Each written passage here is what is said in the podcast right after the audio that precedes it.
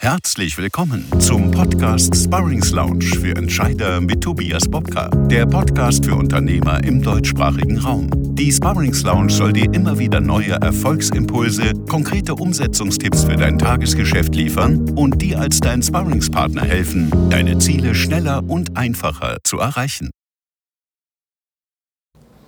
Also heute soll es also um das Thema gehen, positive Fehlerkultur und warum das Verschweigen von Fehlern die absolute Todsünde ist.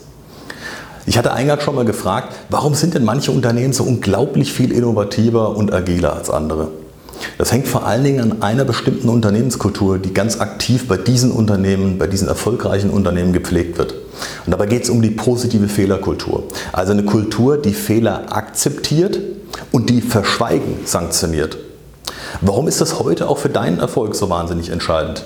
Im Moment muss man ganz klar sagen, die Märkte drehen sich schneller denn je und die Rahmenbedingungen, die können sich tatsächlich täglich verändern. Und dem ist auch so, egal in welchem Markt du aktuell aktiv bist. Und die Welt wird immer komplexer und mit der Komplexität kommen auch immer Fehler rein. Das heißt, es braucht eine Akzeptanz, dass Fehler passieren können und teilweise auch müssen. Es braucht aber einen anderen Umgang damit. Ich möchte mit einem Irrtum mal aufräumen. Ähm, ist ein nettes Sprichwort, das mir immer wieder mal begegnet. Ähm, Fehler sind nicht wie gute Bordeaux-Weine. Sie werden also nicht besser, je länger man sie lagert. Und da ist so der erste Punkt erreicht, über den du dir bitte kurz Gedanken machen solltest.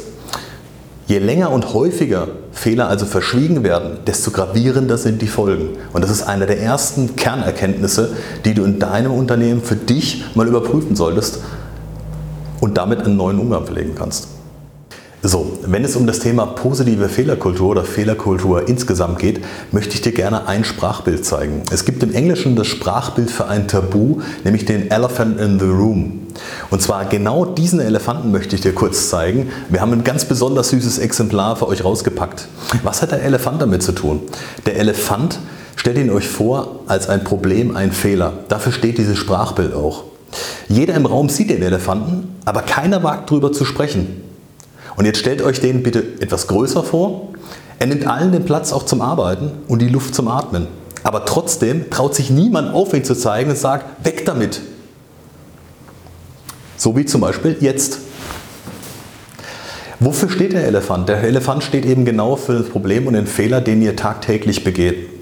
Ihr begegnet diesen Problemen und Fehlern und trotzdem, trotzdem, dass jeder Fehler sieht, werden sie eher verschwiegen. Warum ist es so? Fehler werden ganz oft mit Schwäche verbunden. Und offen über Schwäche zu sprechen, erfordert einfach verdammt viel Mut und ich muss Verantwortung übernehmen. Und das fällt nicht jedem gleich leicht.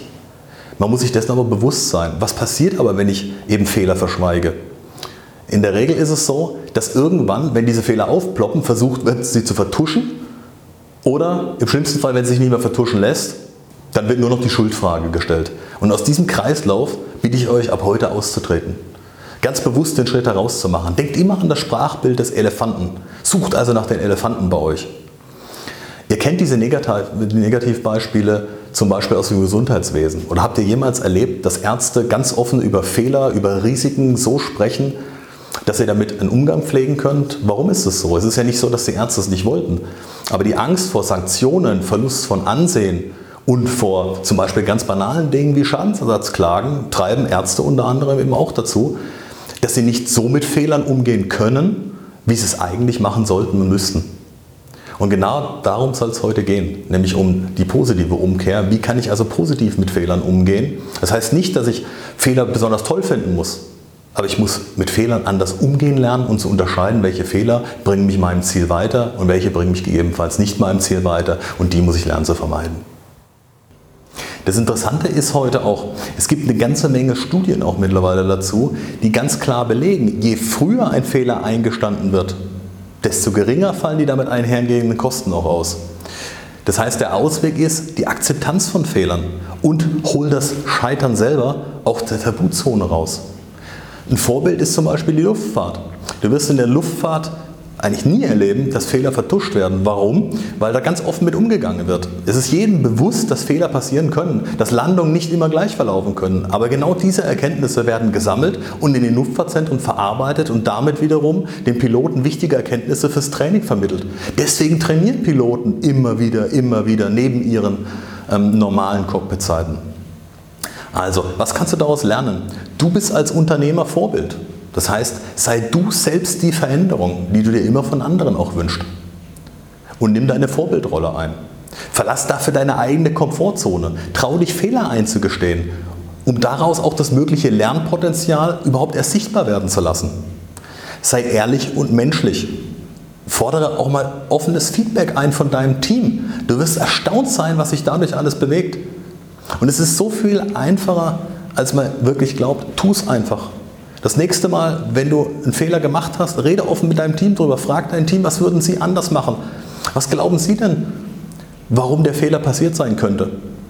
Du wirst auch dein Team dadurch ermutigen, viel offener über Risiken und Fehler zu sprechen und redet auch über dein Bauchgefühl.